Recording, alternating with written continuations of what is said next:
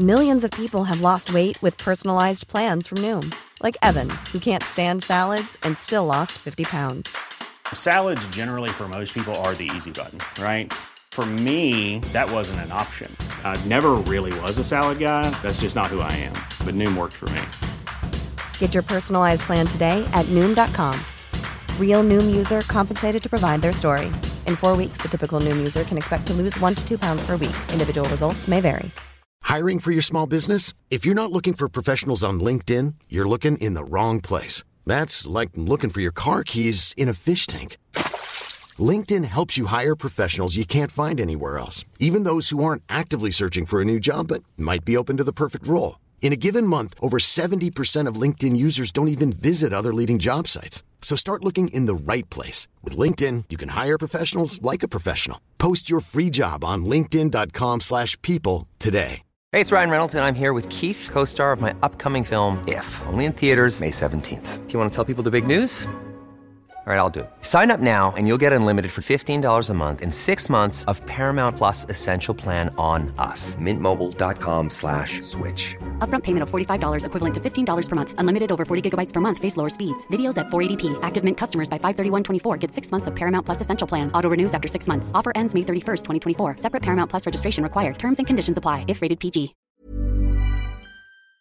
Retrouvez en commentaire épinglé un code pour bénéficier de 5 euros de réduction sur votre première commande et un autre code pour bénéficier de 10% de réduction sur toutes les commandes suivantes. Plus d'informations dans cette vidéo. La reprise officielle de la Formule 1, c'est demain.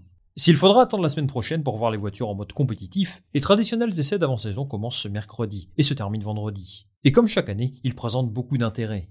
Un intérêt pour les 10 écuries du championnat en premier lieu, parce qu'il s'agit en fait du premier moment de vérité de la saison. Est-ce que le travail a été bien fait cet hiver? Est-ce que les données en piste correspondent à celles en simulateur? À l'issue de cette semaine, les écuries vont savoir où elles en sont, et elles auront une idée approximative de leur classement en début de saison. Pour toutes les écuries, ces essais hivernaux sont donc le moment parfait pour valider ou non leurs travaux, qui pour certains remontent à près d'un an. Je vais vous expliquer dans cette vidéo pourquoi vous devez absolument suivre ces essais, et quels sont selon moi les points d'intérêt à suivre de très près pendant ces trois jours. Avant ça, il convient d'expliquer comment tout cela va se dérouler. Trois jours de tests sont prévus, avec une séance de 8h à midi, puis une autre de 13h à 17h. Les pilotes se divisent les journées comme ils le souhaitent. Par exemple, Alpine change de pilote à chaque séance, mais Red Bull préfère donner une journée complète à Perez et à Verstappen. Trois jours, c'est peu, et donc on peut s'attendre à voir les pilotes rouler un maximum pour récolter le plus de données possible. Sur ces essais, on va tester tout un tas de choses. Généralement, on va d'abord vérifier que les pièces fonctionnent bien, qu'elles soient solides mais aussi performantes, ce qui est le plus important finalement. Ensuite, on s'occupe du confort du pilote, s'assurer que le siège soit confortable et qu'il se sente bien, tout simplement. Enfin, on passe à la partie performance et aérodynamique. Vous avez sans doute déjà vu ces grosses barres métalliques, qui vont servir à comprendre comment la voiture réagit dans différentes situations de course, et aussi de mesurer si les données en piste correspondent à ce qu'ils ont prévu en simulation. Ça se fait avec ce qu'on appelle des sondes de Kiel et des tubes Pitot, et avec ça, les ingénieurs reçoivent tout un tas de données. Depuis 2021, les essais se déroulent sur le circuit de Sakir à Bahreïn, qui a progressivement pris la place de Barcelone ces dernières années. Bahreïn, c'est aussi l'endroit où a eu lieu la course la plus chaude de l'histoire de la Formule 1. C'était en 2005, Fernando Alonso a remporté le Grand Prix. Et ce jour-là, les pilotes ont pu ressentir une température de 42,5 degrés. Les amis, quel dommage qu'Oli n'existait pas à cette époque. Ça leur aurait permis de boire une boisson bien fraîche, parfaite pour les sportifs et qui prend soin de la planète. En été comme en hiver, Oli est la révolution des soft drinks. Des thés glacés des boissons énergisantes avec toutes les saveurs possibles et imaginables. Pêche blanche ma préférée, pomme thé vert, açaï, le tout évidemment sans taurine, sans sucre et sans caféine. Pour les sportifs du dimanche, comme pour celles et ceux qui préparent un marathon ou le summer body, foncez sur la gamme hydratation. C'est la dernière innovation d'Oli, une boisson isotonique aux saveurs explosives avec de l'eau de coco et des électrolytes. C'est franchement top pour la récup et pour se faire plaisir après un running, un tennis ou toutes vos séances de sport.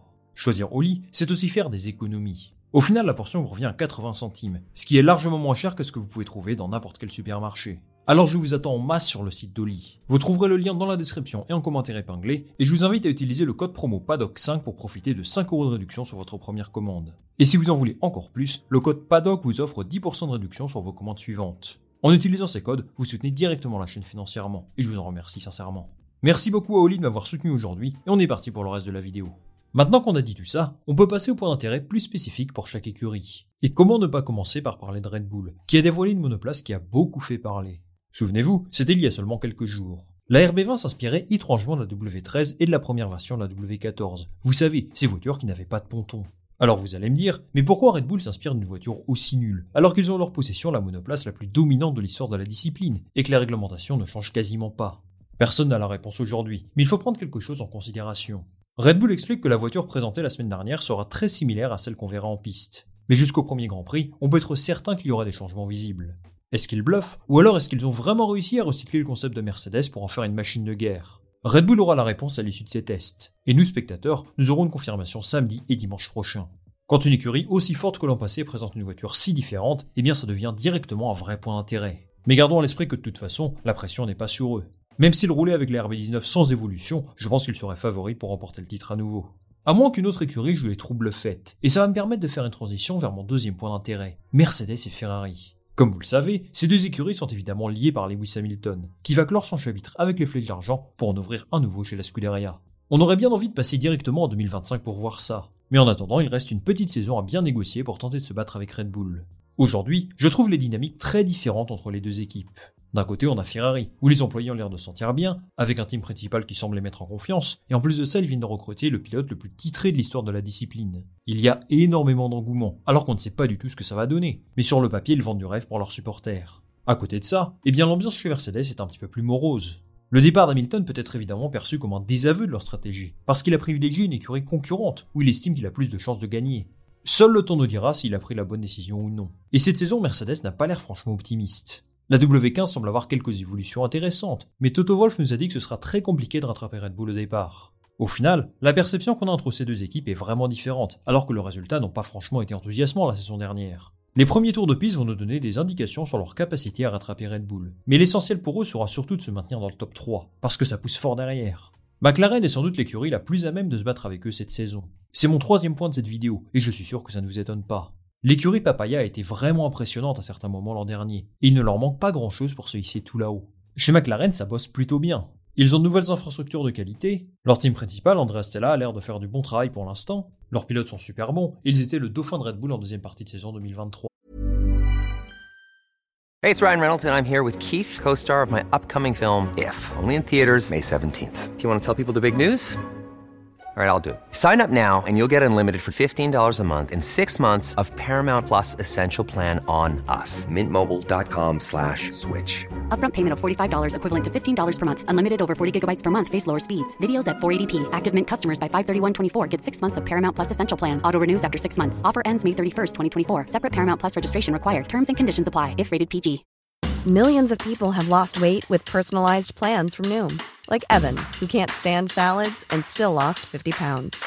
Salads, generally, for most people, are the easy button, right? For me, that wasn't an option. I never really was a salad guy. That's just not who I am. But Noom worked for me. Get your personalized plan today at Noom.com. Real Noom user compensated to provide their story. In four weeks, the typical Noom user can expect to lose one to two pounds per week. Individual results may vary. Ça c'est bien beau, mais McLaren a un gros problème à résoudre. Ils doivent être performants sur une année complète. L'an dernier, ils ont commencé comme la pire équipe du plateau. Je crois que je n'ai jamais vu un aussi gros écart de performance en même pas trois mois. McLaren ne doit plus être une écurie yo-yo. Ils viseront une performance de haut rang dès le départ et jusqu'à la fin. Et pour ce faire, ils pourront compter sur cette monoplace dont on connaît que très peu de choses aujourd'hui. Lors de leur présentation, ils ont fait très attention à ne pas dévoiler le moindre détail à ses concurrents. Ils ont fait 2-3 montages Photoshop sur leur visuel pour qu'on ne voit pas leur plancher. Et peut-être qu'ils cachent quelque chose à ce niveau-là. Et franchement, j'ai bien envie de voir cette monoplace rouler en piste pour comprendre où ils en sont. À part McLaren, Aston Martin est l'écurie du midfield qui a su tirer son épingle du jeu l'an dernier. Fernando Alonso et son équipe espèrent cette fois-ci connaître une saison plus régulière, parce qu'on a vu de visages très différents en 2023. On a eu l'écurie fraîcheur du début d'année, avec Alonso qui ramenait les podiums à chaque course, puis une équipe à la ramasse totale à partir de la mi-saison. Là c'est clair, ils ont complètement raté leur course au développement, pas forcément aidés par des infrastructures qui ne sont pas encore au même niveau que les meilleures écuries. Est-ce qu'on verra un Fernando en mode rockstar ou un Fernando comme à l'époque de McLaren Honda? La performance de la MR24 en ce début de saison sera absolument cruciale pour lui, parce qu'elle pourrait bien déterminer la direction dans laquelle il souhaite orienter son avenir. No spoiler, mais on va en parler en vidéo très prochainement. C'est un petit peu la même chose pour Alpine. Les deux pilotes espèrent attaquer l'année avec une voiture beaucoup plus performante qu'en 2023, avec leur nouvelle monoplace carbone, et sans mauvais jeu de mots, ils espèrent laisser une empreinte beaucoup plus mémorable pour leurs supporters en France et partout ailleurs. Je dois vous dire que je ne sais pas trop quoi attendre de leur part. Bruno Famin et son équipe ont indiqué qu'en gros ils repartent sur un nouveau projet, après le flop de l'objectif sans course pour se battre pour le titre. Vous savez, c'était le credo de Laurent aussi, Mars Avnauer. Sincèrement, je ne m'attends pas à de gros changements avant la nouvelle réglementation de 2026, où ils auront une meilleure carte à jouer. Le problème d'Alpine, ce n'est pas un secret, c'est leur moteur. De leur propre aveu, ils ont raté leur développement au moment du gel de 2022. Donc jusqu'en 2026, ils ont un sacré inconvénient par rapport à la concurrence. Alors ils n'ont pas le droit de toucher à l'essentiel du moteur, mais il y a quand même moyen d'optimiser la performance. Ça peut passer par une réorganisation des pièces, ou par des changements dans la philosophie aéro évidemment. Ils espèrent donc trouver un certain équilibre qui les aidera à connaître une meilleure saison. Malgré tout, je pense qu'ils seront toujours limités par ce déficit moteur. Mais ça ne les a pas empêchés de décrocher de podium la saison passée. Alors à voir, hâte de voir si leurs évolutions fonctionnent. On passe à l'avant-dernier point de cette vidéo, et ce n'est pas le moins important. Que vaut cette V-Carb, la nouvelle voiture des Visa Cash App RB Il y a beaucoup de spéculations sur leur niveau de performance réel, parce qu'ils se sont rapprochés de Red Bull cet hiver, et les liens entre les deux équipes n'ont jamais été aussi forts. Avec un nouveau team principal et une nouvelle identité, ils entrent clairement dans une nouvelle ère. L'objectif affiché pour eux, c'est le top 5, ce qui n'est pas totalement irréaliste au vu de ce qu'ils ont réussi à faire en fin de saison dernière. Personnellement, je pense que c'est encore un peu tôt. Mais Kies vient d'arriver, il n'a pas eu le temps de mettre en place ses idées. Ils ont pas mal de chantiers qui sont en cours. Par exemple, un certain nombre d'employés vont déménager dans l'usine Red Bull, mais ce sera effectif à 100% à la fin de l'année seulement. Il y a des signaux positifs, mais la transition va prendre un petit peu de temps. Sur ces essais, la V-Carb sera équipée de beaucoup de composants qui viennent de la RB19, par exemple les suspensions et la boîte de vitesse. Quand sur ta voiture tu as les pièces de ce qui se fait de mieux sur le marché, eh bien ça peut laisser supposer des gains de performance évidemment.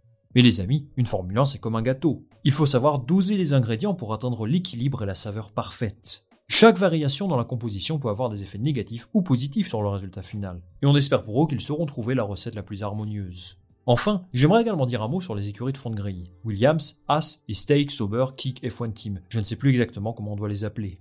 Du côté de Haas, je crois que ce n'est même pas la peine de regarder les essais. Leur nouveau team principal, Ayao Komatsu, a déclaré qu'il devrait être dernier de la grille. Donc bon, au moins on n'a pas trop de suspense à ce niveau-là. Sauber par contre espère bien connaître une année plus positive, et je vous avoue que leur design de monoplace a l'air assez intrigant de prime abord. Il y a une cassure par rapport à l'an dernier. Par exemple, ils sont passés d'une suspension pushrod à pull road, et le design de leur ponton est vraiment différent aussi, avec un downwash assez visible. Encore une fois, ça reste à voir si ce sera la même chose en piste, mais ils ont l'air d'avoir opéré un changement assez radical dans leur philosophie aéro, parmi les plus différentes par rapport à l'an dernier.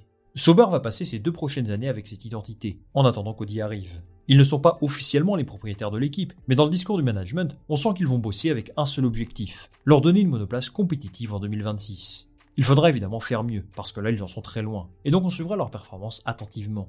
Enfin, attention à Williams pendant les essais. Ça a l'air de très bien travailler depuis que James Walls est arrivé, et les ingénieurs sont plutôt satisfaits de ce qu'ils ont produit pour l'instant. Leur problème, c'est qu'ils ont un déficit structurel assez important malheureusement. Je crois que Vols a dit que certaines de leurs usines ont 20 ans de retard, c'est dire. Lui a lancé un projet sur 5 ans. 5 années à minima pour revenir sur le devant de la scène en Formule 1. C'est le temps qu'il estime nécessaire pour combler l'écart avec les écuries devant lui.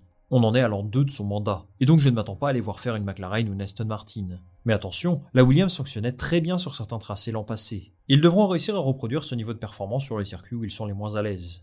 En tout cas, c'est l'un des projets les plus excitants de la grille, et j'ai hâte de voir où ils en sont.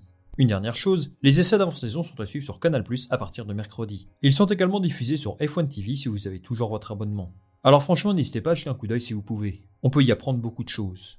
C'est terminé pour cette vidéo les amis, merci beaucoup de l'avoir regardé. Dites-moi en commentaire si vous allez suivre les essais hivernaux, et si oui, s'il y a un ou plusieurs points spécifiques que vous allez regarder en particulier, moi je lirai tous vos commentaires très attentivement. Comme d'habitude, si cette vidéo vous a plu et si vous souhaitez me soutenir, je vous invite à liker cette vidéo et à vous abonner. Ça me donne beaucoup de force et de la visibilité. On va se retrouver très rapidement pour une nouvelle vidéo. Salut à la prochaine